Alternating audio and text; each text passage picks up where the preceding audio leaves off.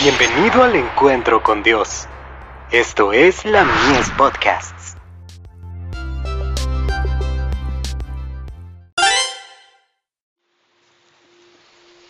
Recibiréis poder. Sintamos la necesidad de los dones espirituales.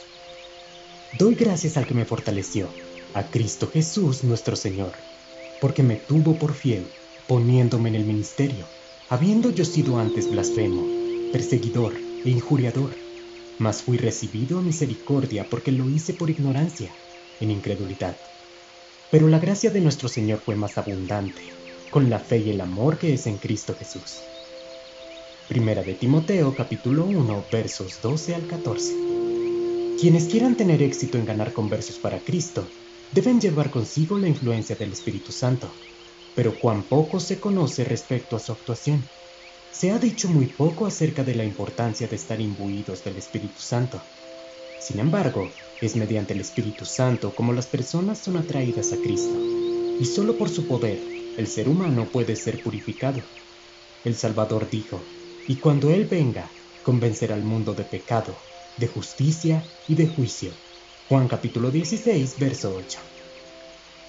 Cristo ha prometido el don del Espíritu Santo a su iglesia pero cuán poco se aprecia esta promesa y se siente este poder en ella.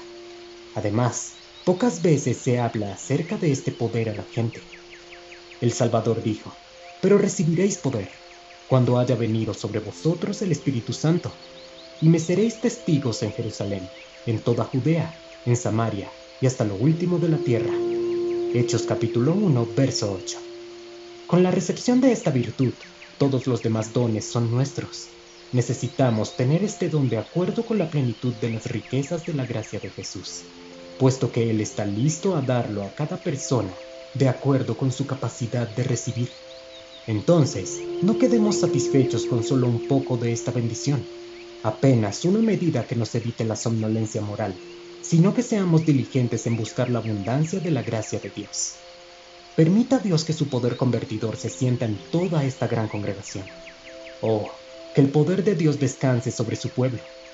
Lo que necesitamos diariamente es piedad. También necesitamos escudriñar cada día las escrituras y orar fervientemente que el poder del Espíritu Santo nos haga idóneos para ocupar nuestro lugar en su viña. Ninguno está preparado para educar y fortalecer a la iglesia, a menos que haya recibido el don del Espíritu Santo. The Review and Herald, 29 de marzo de 1892.